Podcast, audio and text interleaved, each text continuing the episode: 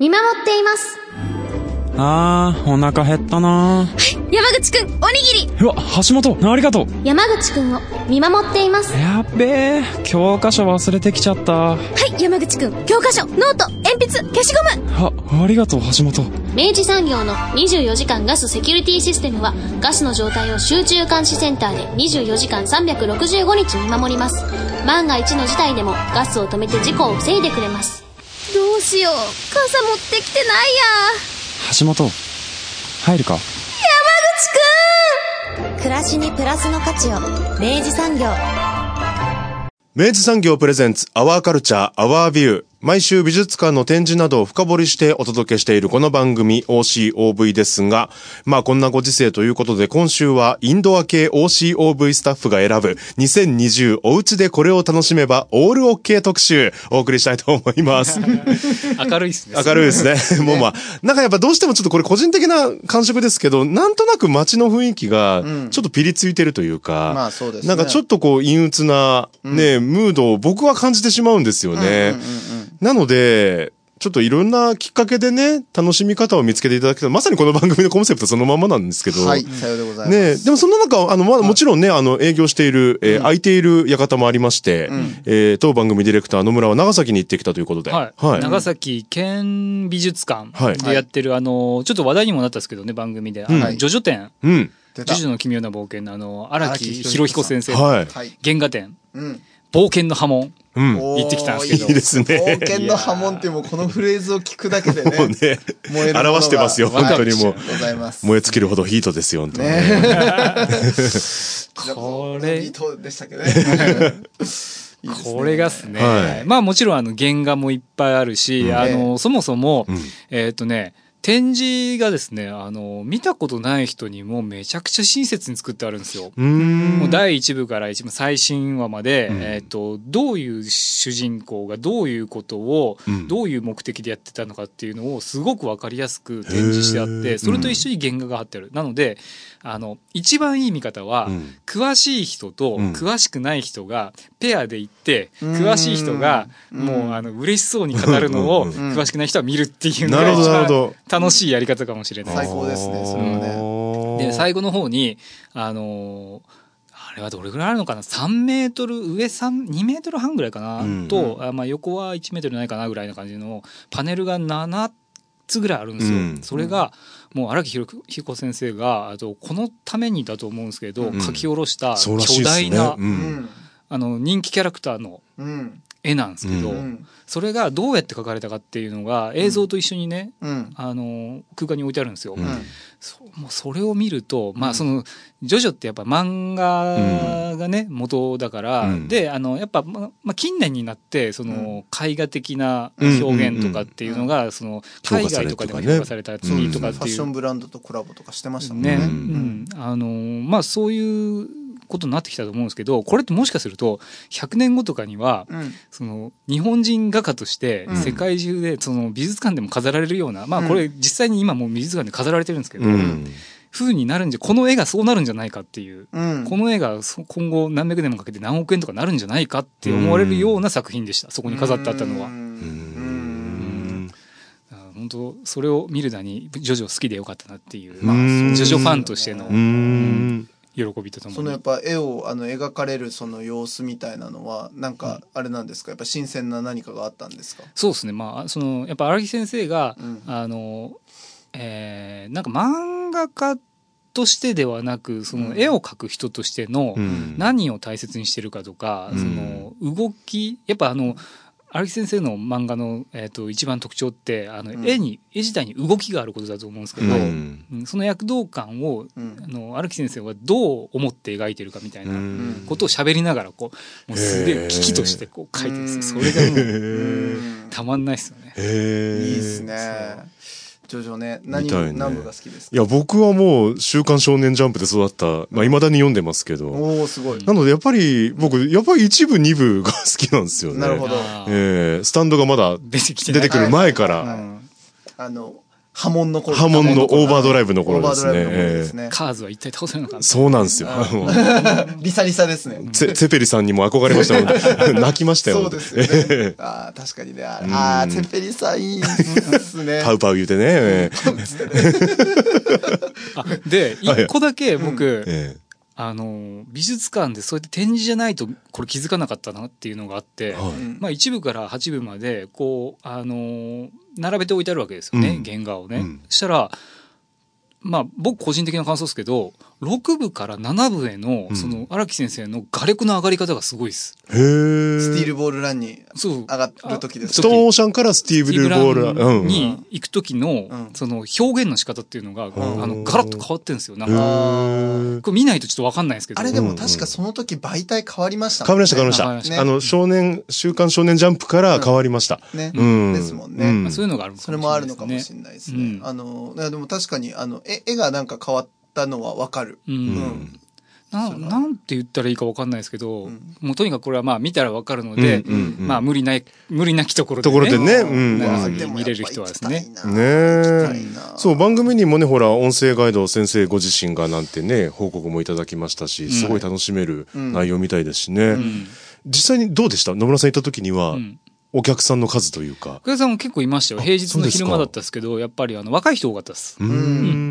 あの、やっぱアニメファンの方だろうなっていう方が。と、あと、これは他の展示と、あの、一番違った部分は、うん。あの、物販がめちゃくちゃ売れてたんです。まあまあ、そりゃそうですよねもうみんな両手にあの、ジョジョ店って書いた袋を、こうわっさわっさ持って。みんなそれ買いに来てるようなもんでもあるだろうしね。そう。あの、ポスターがめっちゃあるんですよ。ああ。なるほど。それをみんな買ってるんだと思うんですけどね。今ね、ちょうど、あの、私、リアル脱出ゲームで、はいあの、ジョジョの5部とのうんコラボレーションの脱出ゲームやってるんですけど、のジョッパーナですね。ええ、ええ、売れる物販が。そうですよね。本当にいや、やっぱだって、ジョジョ好きな人はさ、うんあの姿たちがさ、乗ってるグッズあったらさ、ねえそりゃ欲しいよ。欲しいよね欲しいよ。ねえ、かっこいいもんいいもね。んねうんい。や、私なんか野村くんのさっき言ってた、そのやっぱあの、今、今現、現在の、現時点ではポップカルチャーなものが、うん。あの、まあ、数、もうほんと100年後とかには、うん。まあ多分アートになってんだろうな、みたいなものっていうのは、うん。僕も本当によく感じるところで、うん。僕それ一番感じたのビヨンセなんですよね。もうあの、ビヨンセの、あの、レモネードっていうアルバムあるんですよ。はいはい。とか、まあその前の、えっと、アルバムとかもそうなんですけど、もうすごいんですよ。まあその、あるタイミングからビヨンセってうん。ビジュアルアルバムって言って、うんあの、まあその、アルバムリリースするときにうん。合わせてそれと同じ尺、まああとその頭と終わりにちょっとまあ二重映像がついた映像作品として同時にリリースするんですよね。うん。で、一曲一曲はその言ったら、あの MV、ミミュージックビデオにもなってるんだけど、通しで見たときに一つのストーリーを語っている。で音楽でももちろんそれは語っていて、うん。映像で保管するといよいよ語っている。で、その合間をですね、うん。あの、まあ、その同じ人種のブラックの人の、うん。あの、ポエ、ポエム、ポエティックです、まあ、その詩をですね、うん。あの、織り交ぜながら物語を編んでいくんですで、それがもう、あの、おまけにそういうなんかこう、まず構造があって、うん。さらにそこにですよ、ビヨンセの個人的な自分自身に起きた、うん。えっと、その JZ っていうね、うん。旦那さんとのドラマとか、うん。まあ言ったらスキャンダルですよ。うん。とか、まあ、不倫騒動とか、うん。そういうものを、あの、鮮やかに織り込んでいきながら、うんうん。そこから最終的に普遍的な女性が生きるとはとか、黒人女性の立場とは、みたいなとかっていうのを見事に編んでいくんですよ。うんうんなんだこれはと。うんうんうん。なんか前この番組でその話しませんでしたっけ？俺したっけね。なんか、うんうんうん とにかくね、あれすげえなと思って。で、うんまあ言ったら、あの、どこまで言ってもビヨンセってその普通のポップミュージックなわけですけど、うんまあねうんなんだけど、あ、もうや、もう、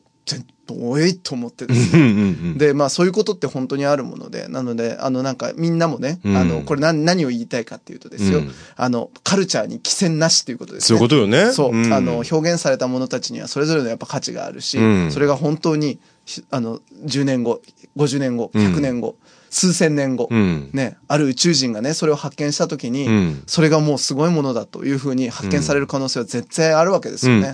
ということでみんな、あの、規制なく、あの、いくらでも、あの、いろんな自分の好きなものをうん見て語っていこうぜという話でした。そうかはい。だってほら、この前お話伺った、うんね、あの、国立博物館の時も、うん。ほら、昔の遺跡が見つかったから、そ、そのところに原点回帰していこうみたいみたいな。そうですね、動きがね、生まれたみたいな話うん聞いたじゃないですか。うんそういうことももしかしたらね、あり得るかもしれますからね。知りませんからね。ありえますうんすいません、話がそれましたが。ね。まあでもあれですよね。音楽は今年はあのフェスとかねうん。結構あの中止になりがちですけど、うん。あのストロークスがアルバム出すし、そうよね。1975もアルバム出すって言ってるし、テイムインパラアルバム出たし、だから巨大な、あの、その1年を代表するアルバムみたいなのが、うん。もう、あの、前半でうん。出ちゃうんですよ。うん。うっん。てことは、うん。フェスがあればねっていう話になっちゃうんですけうん。そういうど、ことよね。うん。う。うん。ん、あの、本当大豊作年になる可能性があるっていう2020年は音楽に関してうんですね。確かうんに。でさらに、この時期、めちゃめちゃ今、制作活動に没頭してる人がもしかしたら、絶対いりますよね。おりますよ、そりゃ。だか。らもうこれ何もできねえから、うん。曲作って今年中にアルバム出すべってなってる、うん。うん。あの、ビヨンセがいるかもしれない。いやー、マジで。それはあると思うな、うん。ね。だし、まあ今もその、それこそ、まあいわゆるその、実際の環境でうん。それを体感するっていう、まあもちろん、あの、基本的なモデルもあるんですけど、うん。それこそもうあの、サウスバイサウスウエストとか、あの、まあいろんな国際的な、あの、ライブイベントとかっていうのは、もう全然 YouTube ライブとかで見れたりするようになってきてるわけじゃないですか。ってなった時に、もうなんか多分、もう、もうだからもう未来来てるわけですよ。うんうん。ね、もうそのリリースされたもので、まあそれがフェスになった時に、うん。あの、いろんなフェスがもうご自宅でうん。お。楽しみいただけますよっていうようなこともあるし、なんか展覧会もこのご時世になって、そうなのですよ、ねえ。そうなんです。で、まあ今回ね、実はそうやって、まあその、ご自宅でね、うん。あの、このカルチャー番組がね、うん。紹介すべきものとして、あの、どんなものがあるかなとかって思っていた矢先にですよ、うん。ちょうどまさしく本当そんな話がありまして、うん。あのー Google アーツカルチャーというですね、うん。あの、Google のですね、あの、展開機能がございましてですね。はい。で、ここで、あの、言ったら国際的な、うん。えっと、美術館が所蔵している、うん。えっと、まあ、その、コレクションうん。たちが、えっと、無償で、うん。あの、作品として、えっと、画像としてね、うん。あの、公開されているとかっていうような、えーものがあったりとかですね。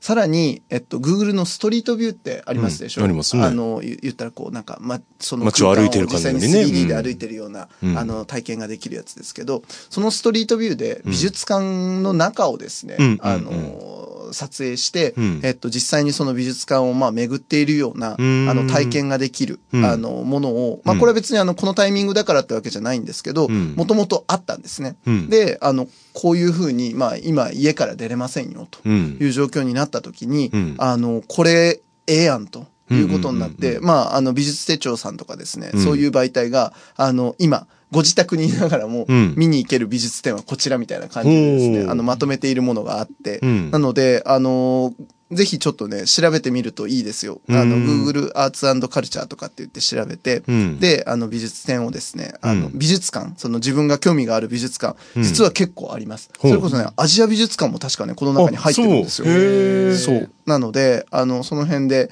あの、コレクション展を中心にですね、あの、楽しめますので、あの、まずぜひそれはちょっと見ていただきたい。あでもなんかちょっと自分が住んでるところから遠いところとかだとね、なかなかこう、もういろいろ調整しないといけないですけど、まず予習とかもできちゃうんだ、じゃあ。そうなんです。ん。そうなんです。なので、あの、そこはぜひね、ちょっとね、チェックいただきたいし、うん。あいろの、んな国のがあるですね。ありますでしょ？う。ん。そうメキシコ、ロシア、フィンランドなんか、ハンガリーとかね、ー。なかなか行かないようなところのものまであるっすね。そう。大概いわゆるその国際的なあのすごい美術館と言われてるものがうん。案外ここで見れちゃうので、ー。あのこういうタイミングだからこそ、うんあの皆さんにあの発見しておいてほしいものとしてあるわけですね。うん。で、あの合わせてえっとニコニコ美術館というですね、まあうんこれのちょっとあの同じような展開のものでもあるんですけど、はい。ニコニコ動画ってありますでしょ？ありますね。であれがえっとこのまさしくこのあの感染症がまあ流行したタイミングでうん。臨時休館があの相次いだ。うん。えーその時に臨時休館される美術館、博物館様へっていうことで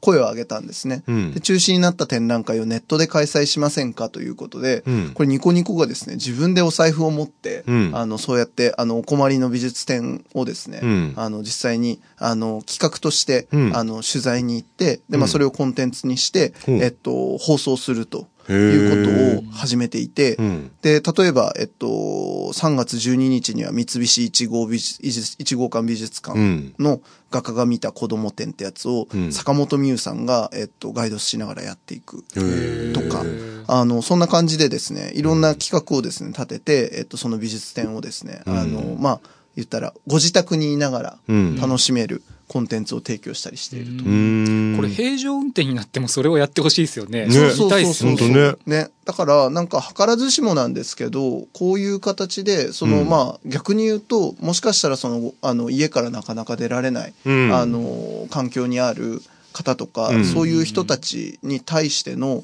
なんかその美術展の新しいサービスみたいなものとか、まあ、あの、まあ、さっきの音楽フェスもそうですけど、うん。なんかそういう新しい、そのなんか、あの、文化体験のうん。邦画に、図らずしもこの逆境がね。なっていっているっていうところもあって、うんまあそれこそね、働き方改革も含めてですよ。うん今社会全体で、なんだやれんじゃんっていう。ようなことになったりね、なったりもしていて、うんまあまあ、あの、ピンチはチャンスっていう言葉はあまりちょっと経験には使えないんですけど、うんとはいえなんか、あの、なんて言うんでしょう。あの、みんながやっぱり理想と、あの、きちんとなんかこう、意志を持ってうん動くところには、やっぱり道ができるものだなとか思ってですね、非常に僕はなんかこの、あの、美術展をこう、ご自宅で見れる、あの、新しい取り組みが増えていっているっていうのを、改めてみんなとこう、シェアできるのはとってもいいことだなと思って、確かにね。ご紹介しました。なんか VR とかも取り入れられたら面白そうですね。そうですね。ね。うんこれきっと VR に落とし込むのはね結構簡単なことなんじゃないかここまでねうん。出来上がってればね。出来上がってればうん。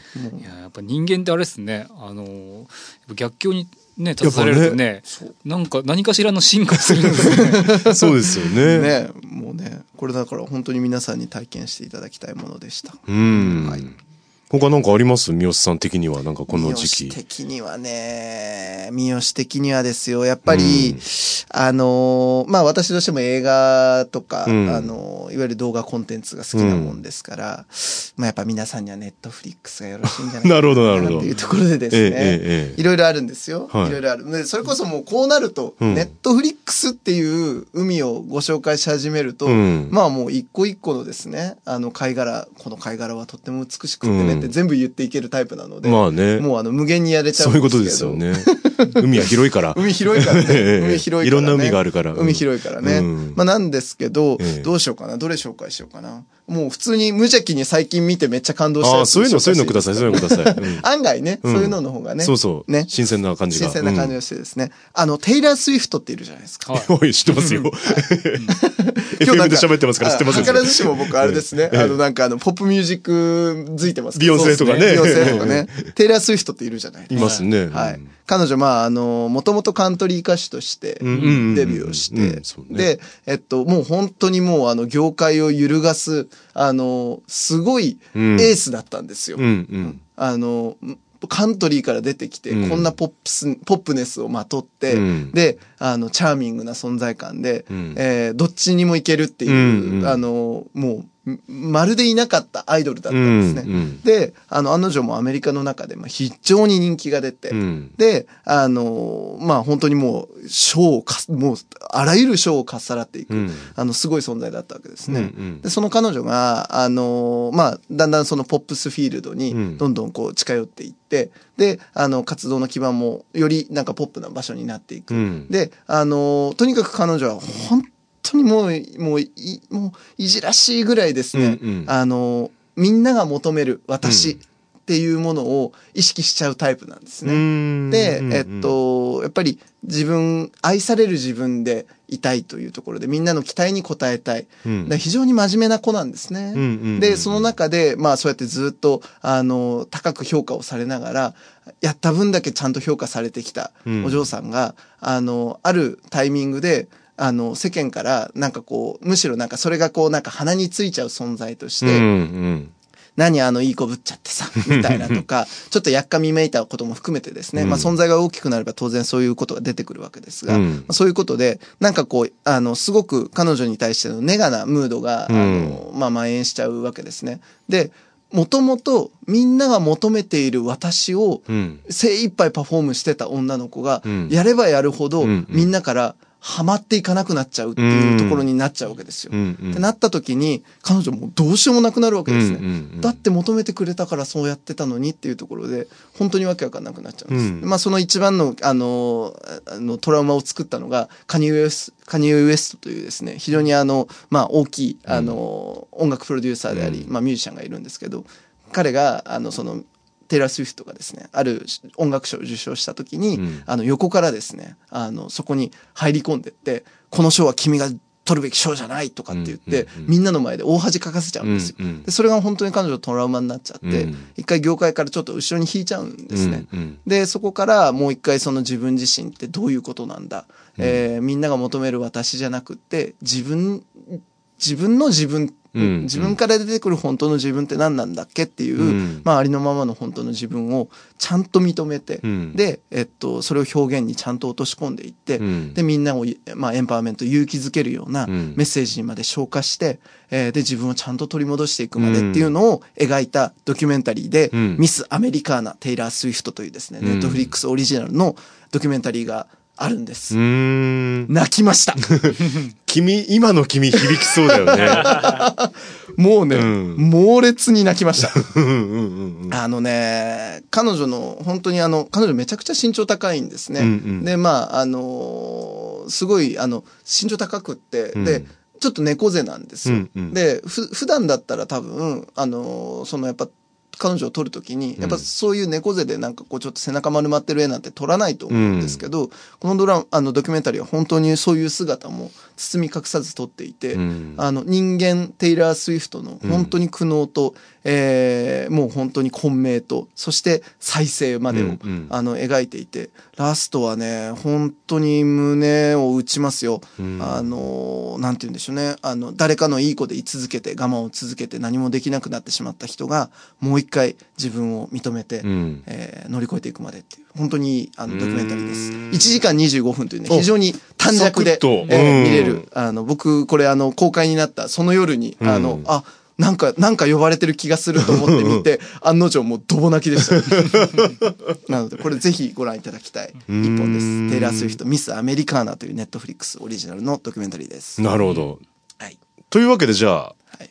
後半は、はい。はい。ディレクター野村のはいおすすめをね、伺っていきたいなと。はい、ありますよ。かいつまんで、はい お楽しみに。明治産業プレゼンツアワーカルチャーアワービュー。今週はインドア系 OCOV スタッフが選ぶ2020おうちでこれを楽しめばオールオッケー特集お送りしております。はい。えー後半は当番組ディレクター野村の一押しをね、えーかいつまんでご紹介いただきたいなと思うんですが。はい。えー、まあ、ネットフリックスの海で行きましょうか、僕も。なるほど。はいうん今回はじゃあもう、ネットフリックスの大海原に。はい。まあ本当ね、あの、海はいっぱいあるんですよ。えーですよね。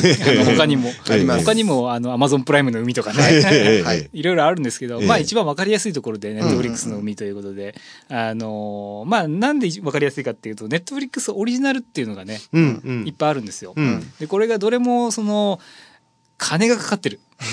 あ、制作に？そう、はい。うん。そうなんですよ。やっぱね、金がかかってるイコール分かりやすいっていうのは、あうん。の、このネットフリックスを見ていて、あん。の、感じたところです。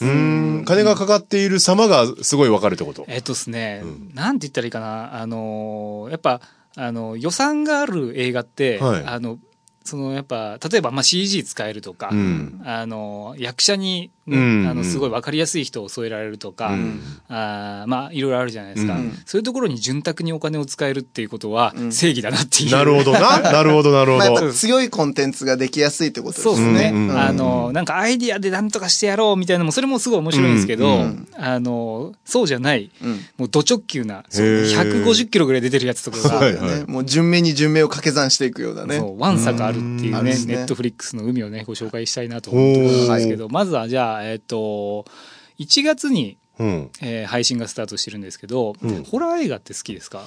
僕あんまり見ないんですけどね。僕もまあ、あれですね。あの、見る、あの、回数で言えば、実はそんなに多く見れてないですけど、あの、好きですよ。とても好きです。うん。そんな皆さんに、はいドラキュラ伯爵どうですか？おー。ドラキュラ伯爵ってあのドラキュラさんですか？ドラキュラさんです。あの、なんとなくみんなの共通無意識であるぐらいのあのドラキュラさんですか？顔が白くって。ねえ牙を持ってて、ってて。血吸って、うん。あの十字架がとかね、ニンニクがとか。いろいろありますけど、ううん。んドラキュラ伯爵があのドラマになってるんですよ。ドラマにドラマになってるんですあの連続ドラマで、ん。えっ、と作った人はですね、あのシャーロックってうんドラマシリーズあったじゃないですか。はい。あれの、えー制作総指揮と脚本の人のタッグで作られた、うん。えー全3話うん。で、各90分うん。の、あはえードラキュラ伯爵っていううん。ドラマなんですけど、んこれ1月から、えっと多分イギリスの制作のやつで、あのすごくイギリスっぽいです。あ、いいですね。シャーロックもなんかイギリス、まあもちろんシャーロックなんでね、そうなんでしょうけど、そうでしたけどね。で、えっとまあ、おそらくもうシーズン2はないであろうと言われているので、あのこれ、えー3話、うん。もう映画の one two three と思って見てみればなるほど。うん。あのすごいね。あれみたいですよ。あのバックトゥザフューチャーみたいです。ああ、あの続き方が。うん、あ、そう one 見たら one のすごい終わりのところ90分間あるんで、やっぱ一本の映画見たぐらいの分量あるんですけど、これどうなんのみたいなところでうんうん。2に続くっていう。なるほど、なるほど。うん。だからね、もう止まらずにもう3話見ちゃう人とかもいると思うんですけど、えー話としてはもう本当にあのみんなが知ってるドラキュラの話です。うん。ほうほうほう。あの人の血吸ってね、ほう。あのその人があの逆にドラキュラになっちゃうみたいな、うんうん。でそれを退治しに行く、うん。えーまあ、今回で言えばアガサっていう修道士がいるんですけど、うん。修道女がいるんですけど、うんえーそれの戦いうん。がうん時代を超えて、うん。え3話。今、現代のこの世界の。えーと。そうっすね。えっ、とまあ昔その多分1800年とか1700年とかそのぐらいの時代から、うんえーおそらく1900年ぐらいなのかな。年代出てきたかなあれ。うんと思うんですけどうん。ぐらいまでの期間の戦いを描いていくってやつなんですけど、うん。えーあのホラー表現、うん。ホラー表現ってやっぱドラマにしてしまうと、うん。映画よりは、まあ、かなり見劣りしてしまうと思うんですよ、うん。どうしても。うん。それをさっき言った予算の力で なるほど。もううんあのーこれは映画と思って見て大丈夫です。絵がリッチなんだね、ちゃんとね。絵がリッチだし、うん表現の仕方ももう最高っす。うん。これは本当2020年の1月に配信されてるんですけど、うんもし万が一これが映画で、うんえー90分3本だから3分270う分んとして公開されてても、うん名作に入ったと思います。ああ、そう。名作映画に入ったと思います。っていうのもあのねまあいろいろ要素はそうあるんですけど、うん。なんつってもやっぱ俳優の,、あのドラキュラ伯爵役の人が、うん。すごく僕はこれ初めて見たんですけどこの人あの、うん。クレス・バンクうん。さんっていううん。俳優の方なんですけど、うん。この方がめちゃくちゃいいんですよ。そのドラキュラってやっぱりその人間じゃない生物だから、やっぱりそのなんていうんですかね人間じゃないものの持ってる危うさとか、うん。あとはドラキュラ伯爵ってやっぱその知的うんうん。そうですね。うん。イメージありますすねごく知的であのまあその会話も巧みで、うん人の心を掌握できるっていう人だと思うんですけど、もうそれがねバッチリハマってるんですよ。もううん顔面がそういう顔面してるんですよ。クレス・バングさんはこの人だ。あ、今見たことある。調べましてですえねえ。あのー、北欧のですね、あのー、数年前に、え2017年かスウェーデンの、えっと、これ確かカカンヌのパルムドール最高賞を取ったんですけど、ザ・スクエア、思いやりの聖域というですね、あの、それこそ現代アートが舞台の映画ですよ、これ。うん。現代アート、現代美術館のキュレーターの、あの、話なんですけど、あの、それの主演の人です。あのねすっごいね、すっごい嫌な、嫌な、あの、やだみのある映画で、あのね、もう悲惨な、あの、目に合うんですけど、うんでもね、これクレス・バングの本当演技力で持った映画でもあるので、うんなるほどなって感じがします。すなんつうんですかねし顔が滴ってんですよ。うーん しずる感のある顔っていうのはこういう顔だなってそういう。ですか。うんああ、でも確かにね、いい顔してますよね、この人、ね。いい顔してるんですよ、ね。いい顔してるねそう。マジか。この人の演技を見るだけでも、価値ありうん、ドラキュラ伯爵は楽しめます。なるほどななんか意外でしたなんかドラキュラって出てきたんでいきなりそうそうそう。うんね、あの、日本で言ったらもう桃太郎をやるみたいなね。いやそうそうねそんなイメ確かにージですけどね質だからあれですけど、うんあの非常に2020年に見ても面白いん脚本にもなってるので、うん。ドラキュラ伯爵はネットフリックス、何見ようかなという人はね、うんうんあの1個目に見ても全然面白いと思う。うんしかもこれあれですね、今言った、あの、そのクレス・バングが出ているザ・スクエアもネットフリックスあります。あるのね。本当ですか？じゃあ合わせて。合わはい。せて。セ僕もットで見てみましょう。ううんん。あの、現代アートが、あの、舞台の映画ですから、うんあの、現代美術館のね、あの、あ、そうね、これちょっと紹介していいですか、あ、どうぞどうぞ。あのね、あの、現代美術館で、えっと、その美術展に、やっぱお客さんを集めなきゃいけないわけですよ。そうね。で、そこで、バズる動画を、うんあの、仕込むっていうことをやって、で、それが、あの、すっげえやばいバズり方しちゃって、んあら大変っていう。あ、炎上しちゃうみたいそうな感じの。そうそう。で、炎上マーケを仕込んだら、あの、やばい方に、あの、炎上しちゃって、で、あの、いろいろ自分の人生も混ざっちゃって、あら大変っていう映画で、んあのね、めちゃくちゃ意地悪な映画ですけどあの、でも本当に今の現代美術のシーンのある側面がうんうんうんバッチリ捉えられてしまった。うんあの、当時、この、あの、2017年の公開当時も、あの、それこそいろんな現代美術館のキュレーターの方だったりとか、うんあと、その現代美術家の方たちが、うんあの、これは本当に他人事じゃねえぞっていうことで、うんかなりね、ざわついた映画なんあでするあるって思ったんだ。えーそう、そう、そう。あのね、これ本当にめちゃくちゃうまい映画です。で、本当にあの、カンヌのパルムドールも撮ってるので、うんあの、皆さんぜひね、チェックしていただきたい。えークリス・バングとセットでね。クリスマンクとセイズでね。ね、うんザ・スクエア、思いやりのはい。聖域。ぜひぜひ。ははい、野村さん戻あとします。、えー、じゃあその俳優の、うんあの、顔が、滴ってるっていう滴ってる顔、パート2。はい。い。しずる感がある。はい。うん滴ってる顔パート2でいくとですね、うんオルタードカーボン。出たうんうんうんー !SF のね、見たいんですよね。これね、うんえっと、なんか、にわかに話題になってきてますよね、今ね。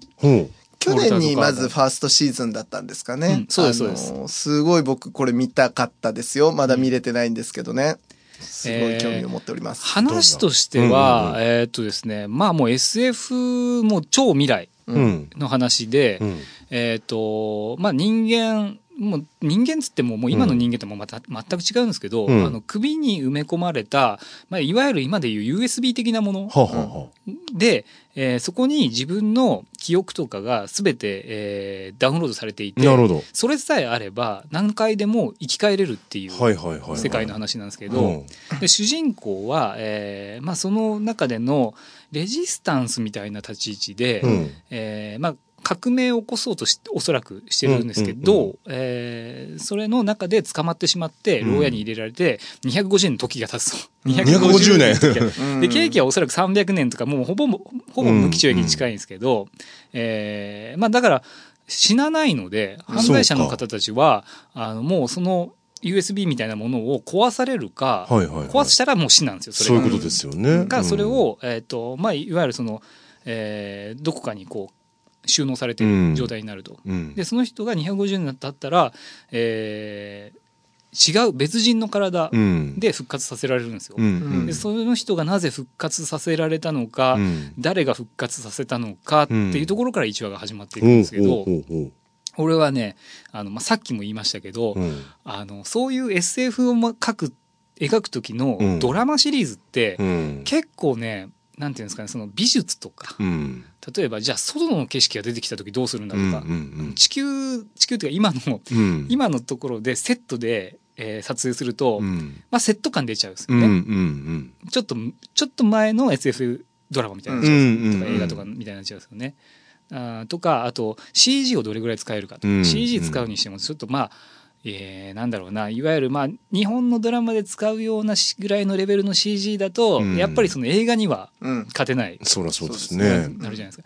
オルタードカーボンはね、もうね映画遜色ない。てか映画よりすごいです。へえ。CG、ルック、美術う、ん全部、あの、撮り方もすごいですけど、もう本当に、あの、SF 映画、超いい、その年の一番イケてる SF 映画を見てるっていう感じが毎話。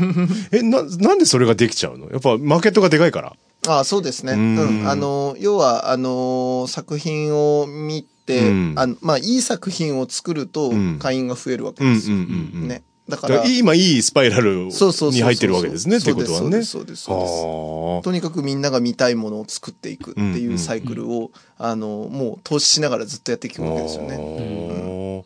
へえ。で、オルタードカーボンの、うんうんあの、俳優の人の顔面がめっちゃいいっす。いい面してんだね いい面、めちゃくちゃいいっすよ。これ、名前な、これ誰なんだろうな。えっと、おそらく。ドラマーの人なんだ。もともとその人。だと僕もこの人は初めて見ました。ううんん、あの、ヨエル・キナマンっていう人だと思うので、はいはいはいまあ、はアメリカ、スウェーデン、スウェーデン人の方みたいですね。んの俳優の方。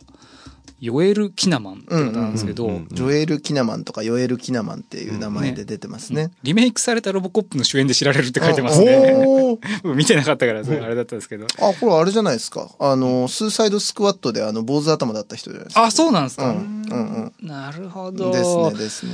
この人がまたね、うんあの、先ほどのドラキュア伯爵に匹敵するいい顔の、うん。あの、まあ言ったら、えっと、うん。復活して殺し屋というか、うん。まあ解決屋みたいな感じで活動していくんですけど、うん。だからまあそんなにこう喋らないというか、まあうん。無口というか、なんというか顔で語るみたいなうん。役なんですけど、まあ顔が、そんなにお前の顔は語るのかっていうぐらい、あ、本当。雄弁であるへと。ーへもう一つ一つ。まあもちろんね、あの、タッパもあって、うん。あのー、なんだ、高身長スラッとしてて、肉体もがっしり系で、うんで、あのー、ネットフリックスなんで、うん。もう結構いろいろおけ、まあおけつ丸出しみたいなああ、なるほど。ところもあるんですけど、うんそうですねあの、そういうのがね、好きな、あの方も楽しめる。楽しめる、なるほどね。はい。へヨエル・キナマあ、でもなんかね、結構いい映画たくさん出てらっしゃる方ですよ。そうなんですねいや、でもオルタードカーボンはな、ずっとね、ずっと見たいの、もう、プレイリストの本当に上の方にずっと僕は置いてますよ。うんいや、でもなんかそれだけやっぱね、メディアもいろいろ増えてきたし、その技術もどんどんね、えーいいものになっていく中で、やっぱり顔が語るっていうのが、うん。そうなんですよね。うん。結局ね、やっぱね、あの、そんだけ CG 使おうが何しようが、あの、やっぱ俳優の、うん。あの、顔がうん。うん。一番うん重要っていうのは。うん。ありますね。いい話ですね、うん。それね。そうなんですよ、あの特にオルタード・カーボンはうん。他の俳優に比べて、そのうん。ヨエル・キナマンさんが、ダントツで顔がへー。他意外と、はい。そのあこの人ドラマ出身の方、うんそのうんうん。あんまり映画とか出てない方なのかなみたいな方がちょいちょい出てたりするんですけど、そこと比べてのもうその圧倒的主人公感みたいなのが、なんか少年少女劇団に一人北尾路欣也がいるみたいな。そうそうそうそうそううん。顔力ね。顔力圧倒的顔力。あーああ、なるほど。そんなんじゃ捕まえらんないみたいな えー、見たいな、見たいなうんうんうん。今ね、2いや顔に力があシーズンだよね。そうです。で、ね。あのアニメ版もね始めるらしい。アニメ版？アニメ版。へー。オルタード・カーボンですね。うん。なってますね、今ね、これね。そうなんですよ。ね。これなんでアニメ版もできるの？あ、でも割とあれですよ。うん。あの、それこそほら、あの、いやよくあるじゃないですか。その辺、うんあ、うん。ねそうそうそう。マトリックスとかもそうでしたしね。ねうん。あの、あの、言ったらこう、そうやってこう、うん。ああの、スピンオフはいはいはい。の展開を、あの、映画っていう、あその言ったらメディア、あの、なんだろう、その実写っていう、んうんあの、手法だけでうん展開せずに、まあ、小気味よくそのアニメーションだったらもうちょっと、あの、あ、なるほど。別エピソードをアニメでみたいな感じなんだ。うん、今回は、えっ、と、まあ、主人公が一緒で、うんえっ、と、またちょっと違う多分時間軸の話みたいな感じになるっぽいっすけどね、うん今のところ言われてるのはマル。チユニバースだ。そうです、そうです、うんそういうことですよ。ね。で、そうしていけばどんどん世界観が広がっていくし、うんうんうんそうやって没入していくコンテンツになっていくので、なるほどねあビジネスがしやすい。なるほどね。そしてまたいいものがお金をかけて出来上がっていくっていうグッドスパイラル。で、オルタードカーボン、あの、これなんでかわかんないんですけど、うんあの、あれなんですよ、主人公ももともとは、おそらく多分、たけしっていう名前なんで、うん日本人うーん。だった設定で、日本人結構出てくるんですよ。まあ、設定的には完璧に広角機動隊的な話ですからね。ああ、そういうことかおそらく。そこへのリスペクトもあるでしょううんなるほど、なるほ白ど。政宗リスペクトというかね。ですよねあるだと思いますこれはね。うんだからその、ジャパニーズカルチャー的な部分もかなり入ってくるので、うんそういう意味でもやっぱ我々としては楽しめる要素もたくさんあるっていう。そういう世界観のうん SF が好きな方にとっては、うんあの非常にもうこれは見逃せないオルタードカーボン、まだシーズン2なんで、うん。まだいけると。今からでも うん今からでもいきます。はい。はい。なるほどね。ディレクターお時間的には？えー、まあもうそろそろかななるほど。はい。今回主主にネットフリックスの海に飛び込んだということで。ですええはいこれでも4作ぐらいですよ。ね、まだ、まだ遠浅ですよね。まだまだ全然深もう々みたいな、ね。悪いけど、俺の今手元にあるネットフリックスの、あの、話せることのうちの、ええまだね、多分ね、100のうちのええ2.5ぐらいしか話してないよ。僕、僕、あと、あの、2トピックありますからね。あの、ジャンプアニメがやばいそうね、っていうのとそうね。ええそこ僕ついていける。ジあャンプ読んでるから。そうですね。んんんじゃあ次またね、あの、はいはいこういう機会、多分そう遠くないうちにまだね、あの、ええいくつかお届けしなきゃいけない機会もある、あるでしょうから、うんうん。あの、引き続きこんな調子で、はい。あの、皆さんにいろんな角度で、うん。カルチャーの情報をお届けしていく、うん。この番組でありたいというところでございます。そしてリスナーの皆さんもね、お家でこれ楽しんでます、ありましたら。そういうことですよ。ねねこういう時こそ俺にもそれを語らせろですよ。ねえみんなの、いや悪いけどね、つって、あんたがそれ言うんやったらね、私はネットフリックスでこれよとか。あ、そうね。私はフールの海で泳いでますからね。そうそうそうそういい波来てますよ、っつって。ねえ いや、もう本当に大歓迎ですよ。ねえ、ぜひ教えてください,、はいというわけで今週のアワーカルチャー、アワービューはインドア系 OCOV スタッフが選ぶ2020おうちでこれを楽しめばオールオッケー特集でした。クイズ、明治アタック。あなたのチョイスが未来を変える。問題です。2016年4月の自由化以降、生活に合わせて選択できるようになったのは？電気正解では明治産業で電気と組み合わせて料金をお得にするプランを作れるのは？が、ガス正解では明治産業電機の契約に切り替えるときに必要なものは？最新の電気の検針票が手元にあればスムーズ。良いでしょう。では賃貸住宅マンションアパートでは？一部を除き切り替え可能。お見事全問正解で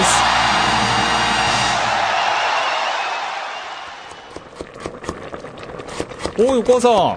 うちのガス、明治産業だっけ？暮らしにプラスの価値を。明治産業